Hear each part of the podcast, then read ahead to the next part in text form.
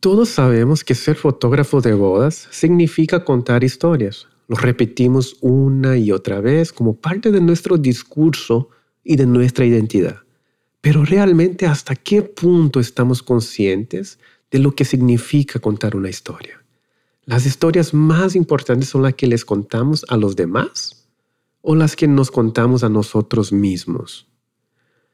Y tal vez una de las preguntas más importantes sería, ¿las historias que contamos nos llevan hacia adelante vendiendo nuestro negocio o seguimos en el mismo lugar?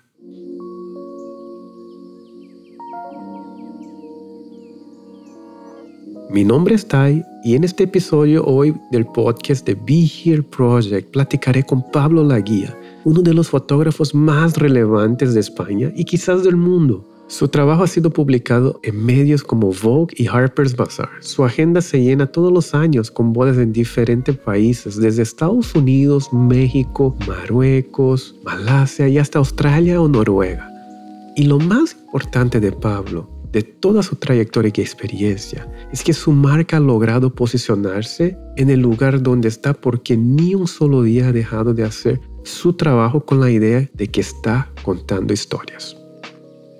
Tenemos el honor de contar con su presencia en el Congreso de Fotografía de Be Here Project y precisamente de eso platicaremos hoy, en su camino, sus lecciones, sus gustos y el tema que hablará en el Congreso, el storytelling como herramienta de ventas. Pero antes de empezar, como siempre, nos acompaña aquí Oriana. ¿Qué tal? ¿Cómo ha estado? ¿Cómo estás, Tae? Yo estoy muy bien, gracias. ¿Y tú? Bien, cada semana disfrutando un poco más de ese proceso y yo creo que esa pandemia nos quedó con ese, esa voluntad, ¿no? esas ganas ¿no? de seguir trabajando. Algunos ya están reclamando por la cantidad de trabajo, pero al final del día yo creo que hay que estar agradecidos, ¿no? De que ya podemos retomar un poco, un poco de esa vida que teníamos antes, ¿no? Ya nos hacía falta, ¿no? Como dicen, work hard, play hard.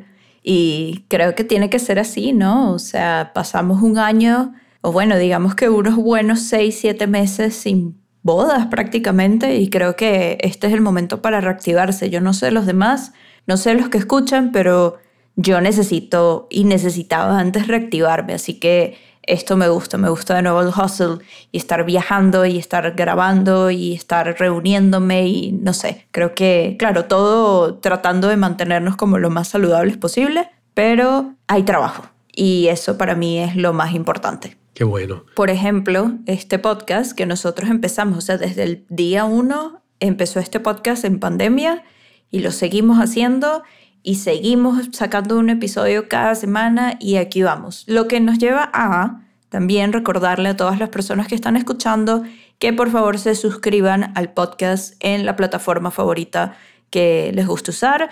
Pueden dejar un review en Apple Podcast y eso nos ayuda muchísimo. Y pues nada, que lo compartan con sus amigos. Así que vamos a apoyar un podcast que empezó en pandemia y que puede seguir todavía sobreviviendo, aun cuando ya se está reactivando la vida. Así es, yo creo que es uno de esos proyectos que yo tenía miedo de fallar, digamos, de dejar a medias, ¿no? Porque me imagino cuántos podcasts nos empezó durante la pandemia. Muchísimos. Yo recuerdo que durante la pandemia los micrófonos, los accesorios para producir podcasts estaban todos sold out. Sí. Tanto es que vendí mi micrófono, un micrófono que compré hace cinco años, lo vendí al mismo precio. No bajó. De hecho, aumentó de precio. Pero ya regresamos a la normalidad. Todos los micrófonos ya están en stock y no sé cuántos podcasts siguen sobreviviendo. Pero mientras uno de ustedes siga escuchando, aquí seguiremos semana con semana. Así es, chicos. Muchísimas gracias. Y faltan cinco semanas para el Congreso de Fotografía. Cinco. ¿Cómo te sientes, Tae? ¿Estás emocionado? Un poco nervioso. Yo creo que como todo proyecto, a veces no nos damos cuenta de la escala o del impacto que uno puede causar, ¿no? Y para mí está siendo una experiencia demasiado abundante, ¿no? Toda esa sinergia de los speakers, todas las personas que me mandan mensaje agradeciendo, o todas esas personas también que están reclamando y son haters. Muchas gracias por todos esos comentarios.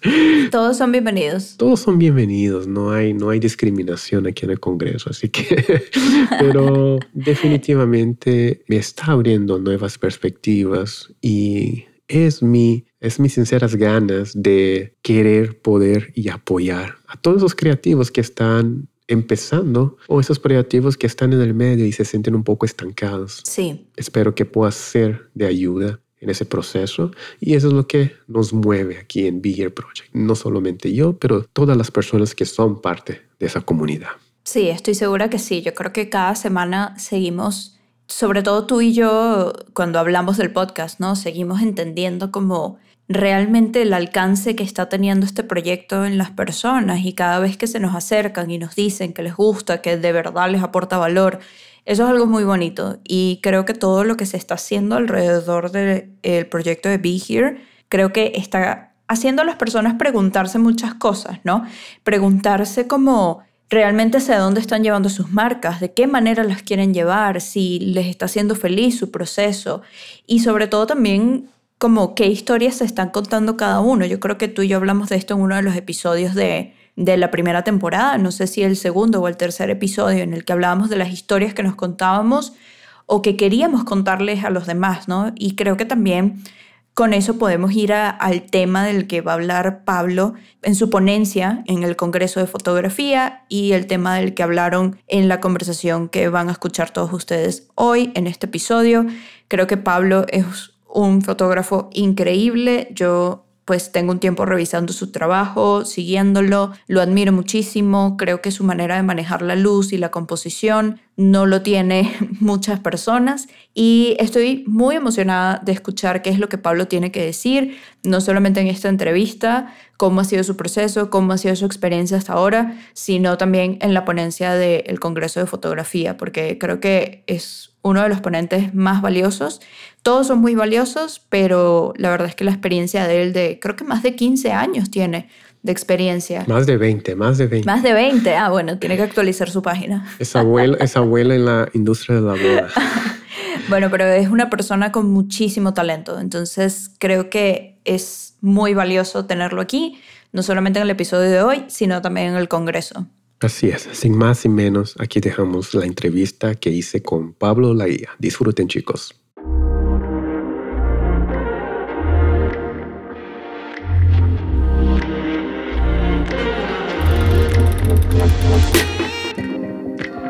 Hoy tengo el gusto de estar aquí con el señor Pablo Laguía, muchísimas gracias otra vez. Siempre es un honor recibirlo en este espacio. ¿Cómo está, Pablo? Estamos muy bien, muchas gracias. Ya tenía ganas de verte. Oye, ¿qué cuenta? ¿Qué se ha hecho últimamente? Ahorita que estamos ya a la casi a la mitad de 2021.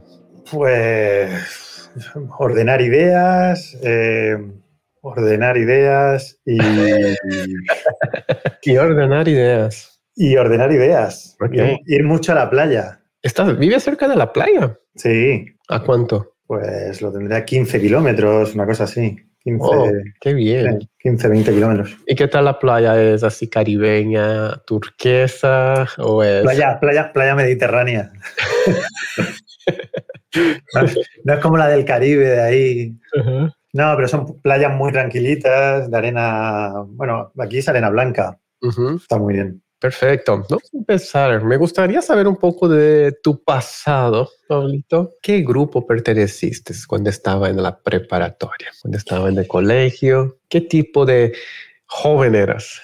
Era de los malos. Era de los que se sentaban en la última fila. Mm. El que enguiscaba al fuerte para hacer las cosas. Y a mí nunca me pillaban. E-, era el jefe detrás del sistema de seguridad.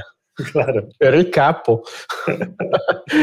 y que hiciste mucho bullying. Pues la verdad, yo pensaba que me portaba, que me portaba bien. Mm. Pero echando la vista hacia atrás, creo que, creo que sí. Creo que, que era bastante malo. Ok.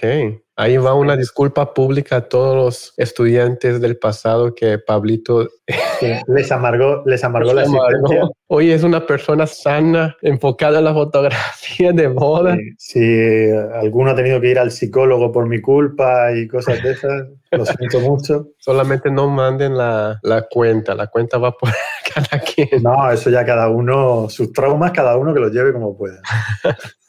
Oye, y entonces, ¿cómo, ¿cómo estaba en tus calificaciones? ¿Era un buen estudiante, mediano o...? Era, la verdad es que era bastante malo. No, mm. no, no, me interesaba, no me interesaba mucho. Era como una obligación.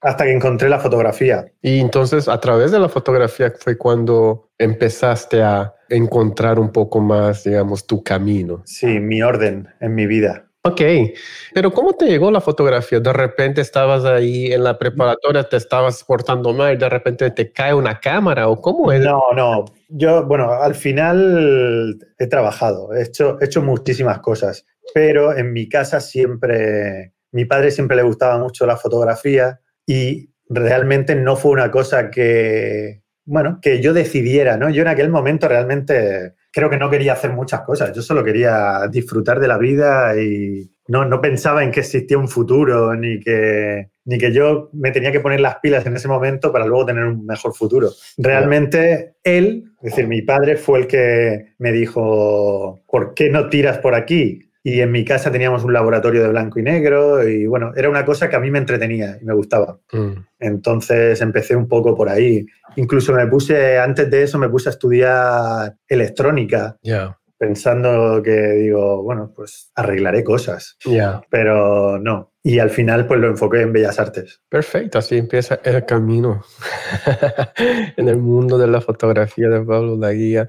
Si tú tuvieras la oportunidad de empezar otra vez, y sabemos que esa pregunta quizás no es la óptima porque nadie empieza con 10 mil dólares en el bolsillo. Algunas personas tal vez, pero en gran mayoría vamos a decir que no empezamos con un presupuesto así tal cual. Pero si tú tuvieras, ¿cuál sería tu orden o cómo invertirías 10 mil dólares para empezar tu negocio el día de hoy?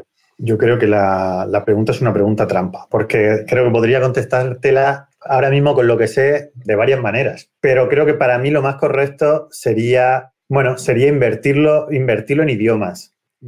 Creo que sería para mí lo más correcto. Pero si te soy sincero, creo que haga lo que haga, creo que la vida y el tiempo que llevo trabajando, creo que es el camino al que me lleva. Creo que eh, ni dándome 10 mil dólares mm, me podría haber saltado ciertas cosas. Ok. Sí que está claro que invertiría más a lo mejor en, en marketing para mi marca, y si fuese totalmente inteligente y quisiera saltarme todos los pasos y no aprender nada, pero agendar bodas, directamente cogería los 10 mil dólares, me gastaría mil en la cámara y un objetivo y me cogería los otros 9 mil, invertiría mil en ir a hacer una boda a un sitio para tener un portfolio, otros mil en ir a otro sitio y tendría nueve bodas increíbles para tener un portfolio increíble y empezar desde, desde cero con un trabajo espectacular. Perfecto, yo creo que en eso sí estoy de acuerdo. Yo creo que antes, no sé, eh, la cuestión de creación de portfolio, yo creo que es un tema que se habla, pero habla muy superficialmente, porque quizás las personas tienen un, como artista, no sé si eso mueve en el ego o en la industria de la boda, por ejemplo, se siente un poco, ah, es que fue un style shoot, fue una boda planeada, fue un, un, shoot estilizado con novios no reales y quedamos en esa, en esa conversación de un punto pequeño que no es tan importante si es real, si son modelos, si no son. Yo creo que podríamos tener esa conversación con un otro nivel, con una perspectiva más amplia de negocio, ¿no? Por ejemplo, una de las razones por cual yo conocí tu trabajo, Paulo, fue por uno de los style más icónicos que hiciste, que fue, no sé, ahí con pájaro y tenía, ¿cómo se llama? Es un style bien antiguo que tenía hasta un poema, Ay, no. una, una, no sé, como si estuviera cazando algo, no sé. Pero fue un style show tan fuera de lo que era una boda que me tomó la atención y dije, ¿quién fue el fotógrafo que hizo eso? Entonces, puede ser que quizás yo piense que mm, hacer una boda yo de esa manera sea fuera de mi posibilidad, pero llama la atención por lo menos. ¿No? Entonces. Sí, a ver, yo lo que sí que tengo claro, lo que sí que tengo claro es que ahora mismo tendría a lo mejor otras preferencias incluso, incluso de estilo. Mm. Es decir, con lo que sé ahora mismo, no hubiera perdido el tiempo en ciertos estilos. Pero tú no crees que eso fue también etapa, es porque tú pasaste por ciertos años que fue una transición. Por supuesto, claro, por eso, por eso lo que pienso es que creo que al final la vida es lo que te lleva a, esta situación. Es, muy fácil decir ahora lo que haría hace 10 años. Pero claro, yo ahora mismo le puedo dar eh, los 10 mil dólares a quien sea y le va, a faltar, le va a faltar vivencia. A lo mejor tiene la idea y, se, y puede gastar el dinero en marketing y crear una empresa súper sólida de la nada pero le va a faltar experiencia. Sí, que es un factor que no hay cómo comprar. Al final, ¿cuántas veces te has equivocado? Un montón de veces. Yo me he equivocado muchísimas más veces de las que he acertado. Sí. Al final, bueno, pues a base de equivocarte, creo que te das cuenta de, cómo llegar a esas cosas. Perfecto. ¿Y cuál ha sido el mejor consejo que has recibido y que te ha funcionado en tu fotografía de boda? ¿Tienes algún consejo así en específico que te recuerdes a ver, algo específico no te sabría decir qué consejo me pudieron dar en algún momento, pero sí que hay una cosa que para mí es súper importante y esto, vamos, me lo han repetido y me lo ha repetido mucho mi familia y es tienes que ser constante. Mm. Es decir, me da igual que tengas más talento, menos talento, sea lo que sea, pero tienes que tener mucha constancia. Tienes que estar, es decir, al final cualquier persona llega donde quiere llegar. Le puede costar más o menos tiempo, pero cualquier persona llega. Pero si no eres constante, no llegas a ningún sitio. Hecho es mejor que perfecto. Sí. Es, eso de la consistencia es algo que también uno se va dando cuenta con la experiencia. Es muy difícil explicar ese concepto ahorita de la consistencia a una persona que va empezando porque no va a captar eso, a veces va a captar otras cosas técnicas, pero esa, lo que tú estás diciendo yo creo que tiene un trastorno muy profundo y no es solamente una consistencia en el trabajo de, ah, consistencia en la foto, es consistencia en todos los aspectos que va involucrando. Es difícil todos los días dar la cara, ¿no? Es difícil enfrentar con todos tus, tus problemas todos los días. Esa es consistencia. Sí, al final es, creo que, creo que la vida al final son, son proyectos y tú, tienes un proyecto de vida y tienes que ponerte tus metas. Hay metas que te cuesta poco tiempo conseguirlas y hay otras pues que te pueden costar toda la vida. Pero bueno, hay que estar ahí. Lo que no hay que hacer es, es tirar la toalla y ya está. No, es me sale mal, me levanto y vuelvo a repetir. Me sale mal, me levanto, me vuelvo a repetir. Hasta que al final te sale bien. Y cuando te sale bien, ya sabes por qué te ha salido bien.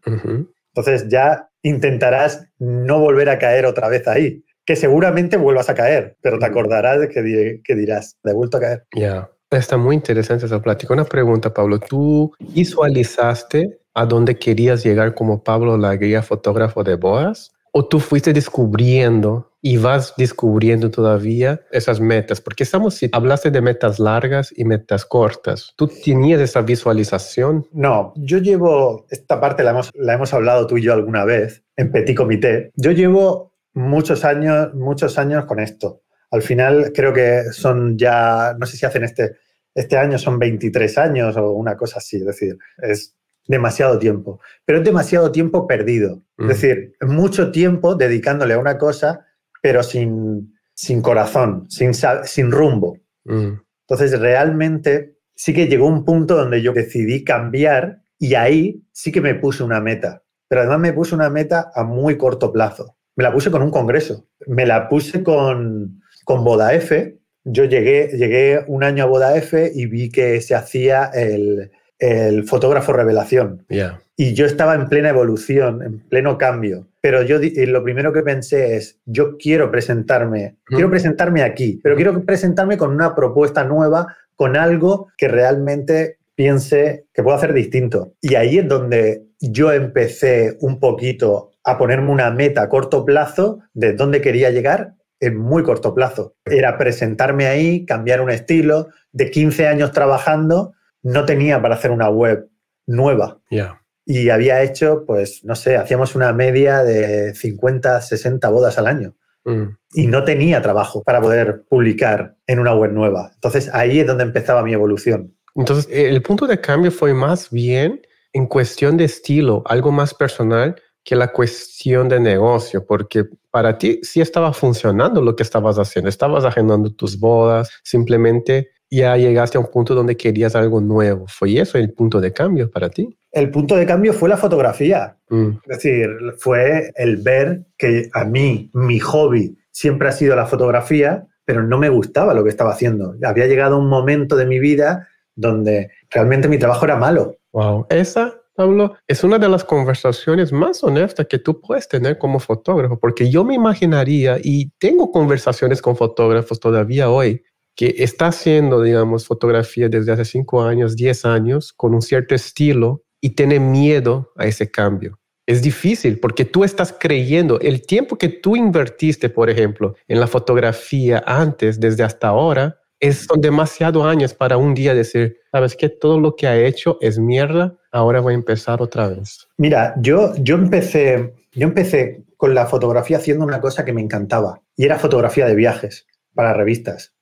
Entonces, eso me encantaba, yo disfrutaba. Cuando mi trabajo tuvo que evolucionar, a que ahí ya no pagaban bien y montar un estudio, me metí en esta industria, en la industria de las bodas, del reportaje social. Pero ¿qué pasa? Que tal y como iban pasando los años, esa ilusión se va perdiendo, se va perdiendo y sí que vas trabajando y sí que vas teniendo para pagar facturas, para ahorrar, vas ganando dinero, pero se transforma el estar trabajando de tu hobby al ser un trabajo más, daba igual de lo que estuviese trabajando. Entonces yo realmente en mi cabeza le estaba dando muchas vueltas y llegó un día, me acuerdo que era, creo que era jueves, y le estaba dando vueltas, le estaba dando vueltas y dije, tengo que hacer algo con mi vida. Y dejé pasar el viernes, eh, hay una chica que siempre ha trabajado conmigo y sigue trabajando conmigo, trabajaba conmigo en el estudio y a día de hoy sigue trabajando conmigo. Y le dije, Lola, tenemos que, tengo que hacer algo. Digo, no sé el qué, pero tengo que hacer algo. Pero lo dejé así, sin saber nada más. Y me fui a mi casa. Pasé el fin de semana y cuando llegué el lunes, le dije, todos los lunes teníamos una reunión, todos los que trabajamos allí, y, les dije, primero hablé con ella y luego les dije al resto de la gente, la semana que viene cierro el estudio. Wow. Claro, la gente, Lola me decía, bueno, esto es que a este se le ha ido un poco la Fumó pinza. algo, fumó algo de la flor. ¿eh? Claro. Y ella, que es como una madre, me dijo, mira, vete esta semana de vacaciones y la semana que viene ya hablamos. Y le dije, no, no te preocupes, que, estoy bien. estoy bien. Hablé con, hablé con mi padre, Ajá. con mi padre, con mi madre, les dije, mira, mm, voy a cerrar el estudio. Y ellos me dijeron, pero estás loco, un negocio que funciona, funciona pues más de 15 años, más o menos, eran entre 10 y 15 años. Era de locos. Wow. Llegó el lunes y les dije, empezar a decirle a los proveedores que se cierra y traspaso el estudio. Bueno, al final el estudio se lo quedó una pareja que estaba de prácticas allí y lo sigue, sigue llevando el nombre, no el estudio. Es decir, se quedó, se quedó con eso. Y a Lola le dije, no, Lola, tú no te preocupes, vas a seguir trabajando igual, pero desde tu casa. Digo, pero bueno, a día de hoy tenemos bodas, vamos a hacer esas bodas que tenemos, tenemos ese, ese trabajo que nos queda, pero todo este tiempo vamos a buscar qué realmente es lo que vamos a hacer, porque no pensaba hacer bodas. Y me fui a hacer moda, me fui a hacer un máster de moda y a la semana de estar haciendo el máster de moda dije, esto no es lo que quiero. Y nada, y a partir de ahí, la verdad que estando haciendo el máster de moda, empecé a conocer gente, a conocer fotógrafos, y allí me, me empezaron a enseñar fotógrafos de bodas. Ya. Y ahí fue donde empecé a ver fotógrafos americanos que estaban haciendo un trabajo que yo decía, uy, pero esto no son bodas, esto no es lo que yo estoy haciendo todos estos años. Entonces ya me piqué y me picó el gusanillo de decir, no, tengo que empezar a hacer lo que a mí siempre me ha gustado y intentar evolucionar mi fotografía, sea la que sea, hacia, hacia ese estilo. Me gustaría digo, vamos a tener un tiempo, pero me gustaría entrar un poquito más de ese mindset, porque es un riesgo. Y ese es el problema de muchos fotógrafos. Tenemos miedo a ese riesgo de al punto de que digas, ¿cómo voy a dejar algo que he trabajado tanto? ¿O cómo voy a dar un salto nuevo a un nuevo mercado y decir a mi mercado atrás que ya no, ¿no? Y veo esos, esos fotógrafos que hoy están, como tú y varios fotógrafos que me inspiran, en algún punto de su carrera tuvieron que dar ese salto de riesgo. Decir, ¿sabes qué? Quiero algo diferente para mí. Yo creo que eso no era para mí. Esa conversación es súper... Cuando tú diste ese salto, ¿calculaste los riesgos tenían en tu cabeza como que un cálculo, tú por ejemplo, que tenía Lola y como una persona que sí. tienes que calcular como que, a ver, eh, si salgo aquí, necesito pagar las cuentas, necesito pagar su sueldo, tengo que hacer algo. ¿Tenías algún plan o fue más o menos así? no, a ver, yo, yo a grosso modo, yo eché números y pensé, a ver, tengo un año para poder decidir qué voy a hacer, es decir, hacia dónde voy a llevar el negocio. Tengo un año de, un año de, evolución, por decirlo de alguna manera. ¿Por qué? Porque yo seguía teniendo trabajos que tenía del año y entonces sabía que iba a poder ir haciendo. No tenía el negocio físico y tenía que ir evolucionando ese estilo o tenía que ir evolucionando mi, fotografía, ¿no?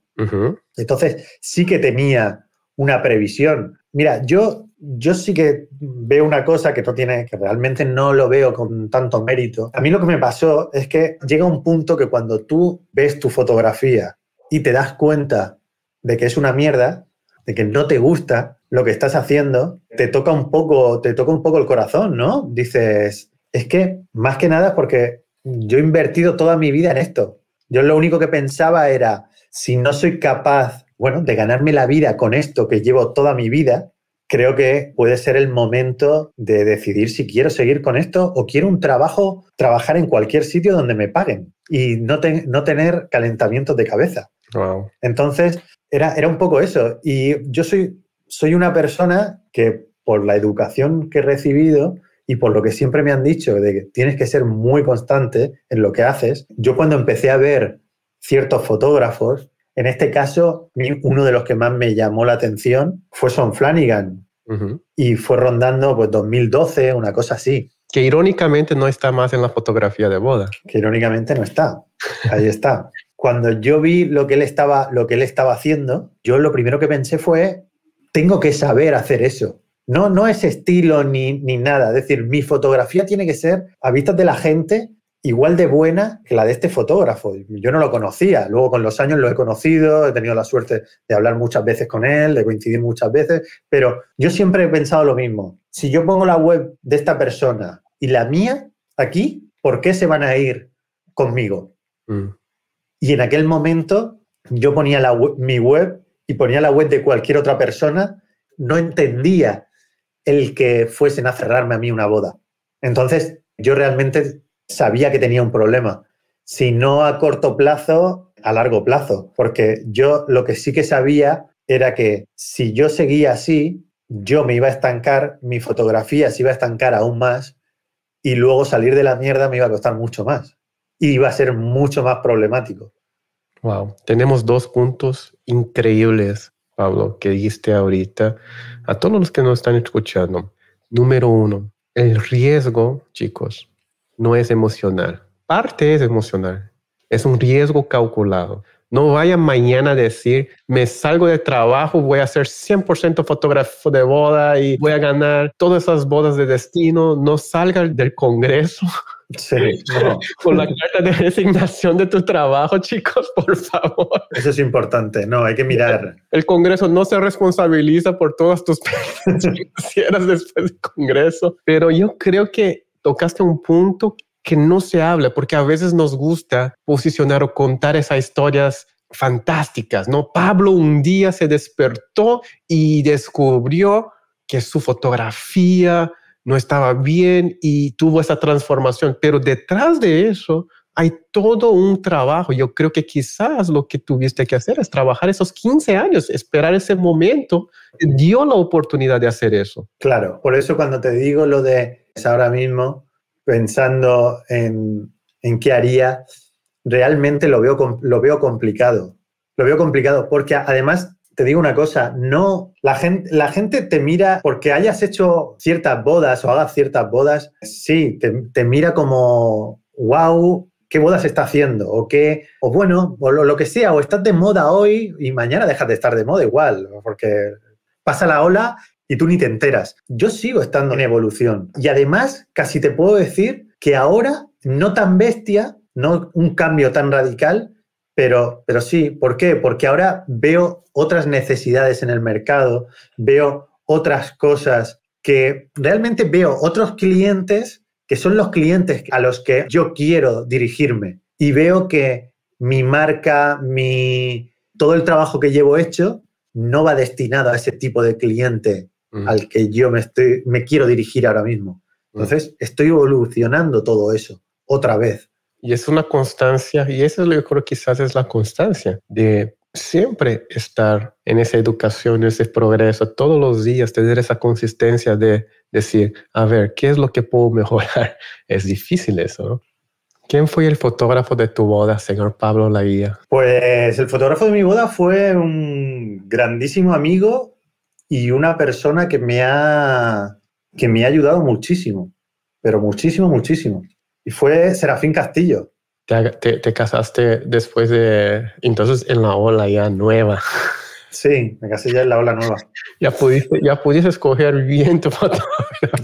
Pude elegir bien mi fotógrafo. Oye, pero no, nunca casaste entonces antes, digo, tú conociste a tu esposa ahorita reciente entonces. Eh, nosotros llevamos casados seis años. Ok. Seis, siete años. y la conocí hace diez. Perfecto. Entonces llegó justo en el momento. Claro.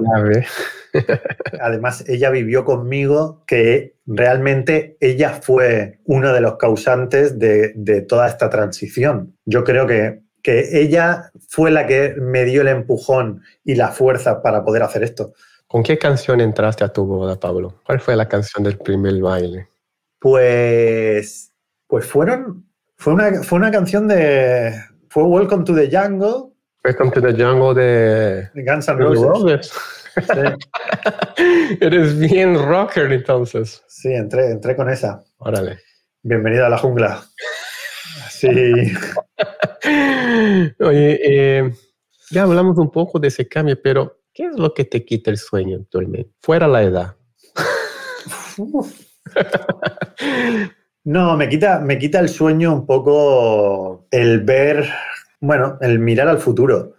Porque, bueno, quieras que no, no, no, es mirar, no es mirar la edad, pero sí que es ver hacia dónde va la, hacia dónde puede ir la fotografía. Yo no, no, nunca he pretendido ser una persona que tenga que estar vigente en el mundo de las bodas ni nada de eso, pero pretendo cerrar bodas. Pero claro, no sé hasta qué edad, entonces también eh, ver otra manera de poder ganarme la vida, es decir, tener todos esos ahorros. Yo lo comentamos una vez, a mí yo estoy sin hacer una boda, pues ya llevamos la última boda, bueno, llevo más de un año, la última boda la hice eh, cuando fue el cósmico del año pasado, fue cuando nos vimos, pues ahí venía yo de una boda. Yo no he vuelto a hacer una boda, pero sí que he hecho un buen trabajo todos estos años para no tener que estar preocupándome de que si estoy dos años sin trabajar, bueno, sé que voy a perder mucho dinero, pero no lo voy a pasar mal del todo. Pero claro, ahora me preocupa todo este tiempo perdido y este dinero perdido que tengo que volver a recuperar. Y la evolución un poco de, las nuevas tecnologías, de que ahora pues tienes que ser casi más influencer que fotógrafo y todo esto. Y es una cosa que me duele en el alma, pero es que no va conmigo. no. Yo pero yo creo que, ¿sabe lo que, lo que pienso? Es, de cierta manera, tú, yo creo que esa es una de las cosas que no, yo creo que nunca se menciona, que es la experiencia y saber hacer la lectura en la industria como de arriba, tener una visión más desde arriba para ver qué es lo que está pasando y para hacer esas modificaciones. A veces cuando tú no tienes la experiencia, estás tan enfocado abajo intentando de hacer los procesos desde abajo que no te da el tiempo de hacer la lectura desde arriba y te vas en la onda, vas siguiendo el otro. Pero cuando tú empiezas a ver, haces una lectura más de arriba, ya puedes ver a dónde está yendo eso, ¿no? Entonces yo creo que tienes una increíble habilidad de hacer la lectura, pero no solo eso, es enfrentar y ser honesto con los obstáculos que tienes. Es enfrentar de una manera un poco menos emocional y quizás un poco más objetiva, que es súper difícil hacerlo como creativo, ¿no? Pero hablando de creatividad, vamos a hablar un poco de tu tema para el Congreso, que es Vende a través de Storytelling. Increíble tema. ¿Me podría hablar un poquito brevemente de qué se trata? A ver, hay una, hay una cosa que yo durante todo este tiempo le, siempre le he ido dando muchas vueltas y a base de hablar, a base de hablar con todas las parejas, yo intento hablar después de haber entregado el trabajo, pues con casi todas las parejas y quiero que me den su feedback y que me digan que me digan lo que les ha parecido bien, lo que les ha parecido mal, lo que más les gusta. Bueno, y siempre me he dado cuenta de una cosa, que mi fuerte, o uno de mis fuertes, o que yo pienso que es de mis fuertes, porque es donde se fijan los clientes, es un poco la manera que tengo de contar, de contar las cosas en los posts de la web, ¿no? Gracias a eso me he dado cuenta de que existe una manera de poder guiar a los clientes hacia donde tú quieres y que te vayan contratando por esos trabajos que ya has hecho. Entonces, sin desvelar mucho, pues quiero enfocarlo, quiero llevarlo un poco a eso, a cómo contar tu trabajo y cómo una vez que lo tienes, una vez que tienes ese trabajo ya hecho, cómo hacer que te genere más trabajo para los siguientes clientes, que no se quede en voy a enseñar la boda tan bonita que he hecho. Eso está increíble, porque yo creo que es el obstáculo de muchos, y especialmente cuando tú haces una sesión o una boda que quizás puede ser un poquito cambiar como que un punto de cambio, ¿no? Puede mover un poco la aguja hacia donde tú quieres ir, pero estamos esperando todo el año para esa boda que todos tenemos en la mente, ¿no? Esa boda sí ahora me va a cambiar. Hacemos la boda, documentamos la boda y no pasa nada. No pasa absolutamente nada, continúa todo igual y no sabemos cómo llevar nuestro negocio al próximo nivel, ¿no? Entonces, yo creo que Va a estar increíble ese tema, Pablo. Yo creo que muchísimas gracias otra vez por ser parte de ese Congreso Online de Be Here Project. Estoy seguro que no hay duda que el valor que la gente va a recibir comparado con el precio que estamos cobrando va a ser demasiado grande. Sí, ya te lo digo yo que sí. Solamente en la presencia de Pablo la guía necesitamos aparte otros nueve es demasiado, chicos. No hay excusa para no ir. Y voy a hacer una pregunta libre, una pregunta que viene de Oscar. Cada, cada speaker está haciendo una pregunta para el que sigue. Y vas preparando una pregunta porque necesito una pregunta que hagas para Jessica Cruz. ¿okay? La pregunta de Oscar es, si tuviera que escoger un mercado de bodas, ¿decidiría estar dentro de España solamente o solamente fuera de España? Oscar es muy cabrón. no, Oscar, Oscar me, conoce, me conoce muy bien. Oscar me conoce muy bien. Es una gran pregunta. Es muy gran pregunta. Muy buena. Y una respuesta corta no tengo. Pero, pues, a ver, realmente buscaría el mercado internacional por el tema económico. Es obvio, preferiría hacer 15 bodas a un precio mucho más alto donde ganase mucho más. Pero luego entra la parte familiar, que si tú tienes un mercado local, esto ya lo he hablado yo con él muchísimas veces, al final el poder dormir en tu casa, eso no tiene precio. Eh, al final todo el mundo mata por esas bodas de destino y están, pero luego te das cuenta que, que las bodas de destino están muy bien y bueno, pero tener un mercado local sólido, eso, vamos, no tiene precio, porque más que nada, a día de hoy, yo seguramente a lo mejor estaría haciendo bodas aquí. Ya. Y una pregunta, ¿tú cuál sería entonces para ti un porcentaje óptimo, así en la cabeza? Quizás unos 50-50, 70-30. Para ti actualmente, ¿cómo estarías más confortable con esa, ese porcentaje? Yo creo que lo más lo más sensato. Todo depende del nivel de bodas que en el nivel de bodas que te muevas. no, no, es lo mismo el que está cobrando 3.000 dólares al que está cobrando 10.000, ¿no? Porque claro, eh, si estás cobrando 10.000, te diría que preferiría 75% fuera, ¿no? Y el resto tal. Pero bueno, de una cosa normal, pues yo te diría que un 50-50. Perfecto. Ese balance, chicos, yo creo que es algo que eventualmente, naturalmente, uno se va a dar cuenta que es algo que es difícil explicar también. Es más con experiencia y cómo va contextualizado a ti, ¿no? Yo también estoy en la misma posición. A veces cuando hago bodas de destino, y ese es un ejemplo, el fin de semana hice una boda de destino, terminé la boda y me dio mucho más ganas de regresar a la casa y sí que manejé cinco horas después de la boda porque quería estar en mi casa y no estar en un hotel. Claro. Y es una sensación, y eso va cambiando también, ¿no? Contextualizado si tienes hijos o si tienes familia, Pero en fin, muchísimas gracias por tu tiempo. muchísimas gracias a ti. Eh, muchísimas gracias por confiar en ese proyecto. De verdad, no tengo palabras para agradecer no solamente a toda la comunidad y todas las personas que van a asistir al Congreso. ¿Dónde te podemos encontrar, Pablo? Me gustaría saber primero si tienes alguna plataforma o vas a lanzar alguna plataforma donde podemos encontrar un poco más de educación o acercar más contigo. Pues ahora mismo, si no pasa nada, ya en este mes inauguraremos una, como una pequeña academia en la web. pablolagui.com. Sí. Perfecto. Y ahí, y ahí empezaremos a darle un poquito de movimiento, a subir alguna cosita. Nos dejaremos ver un poquito más. Perfecto. Así que estén pendientes, chicos, pero mientras síganlo en Instagram, es arroba Pablo guion bajo la guía. Creo que la mayoría de ustedes no hay como no conocer a Pablo Laguía, pero definitivamente va a lanzar próximamente un espacio donde van a poder aprender un poco más, acercar un poco más con Pablo y entender su proceso. Es uno de los fotógrafos que más admiro, es uno de los fotógrafos que en cuestión de educación tiene mucho que aportar, no solamente por ser Pablo Laguía por su estilo. Toda vez que tengo esa conversación con Pablo, me inspira y veo que hay una profundidad que solo va a agregar a los otros. Yo creo que es, es una perspectiva que todos deberíamos de por lo menos experimentar a través de Pablo. Así que muchísimas gracias, Pablo, de verdad. Qué, bonito, me vas a hacer llorar.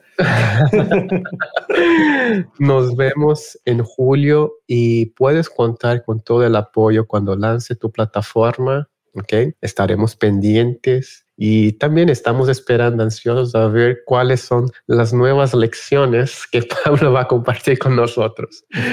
Muchísimas gracias, Pablo, y nos vemos pronto. Muchísimas gracias. Un abrazo. Chao. Bye.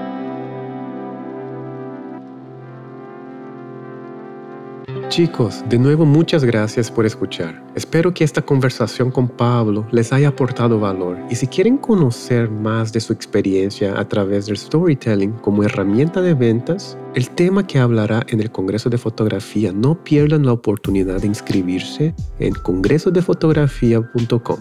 Nos vemos el 20, 21 y 22 de julio completamente online. Y recuerden que para mantenerse al día con los episodios del podcast de Be Here Project, se pueden suscribir en Spotify, Apple Podcasts, Google Podcasts o en su plataforma favorita de podcast.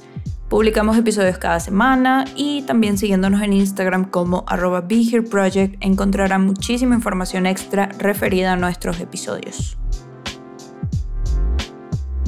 La comunidad de Be Here sigue creciendo en Facebook. Únete al grupo privado de Be Here Project oficial para ser parte de nuestras conversaciones diarias.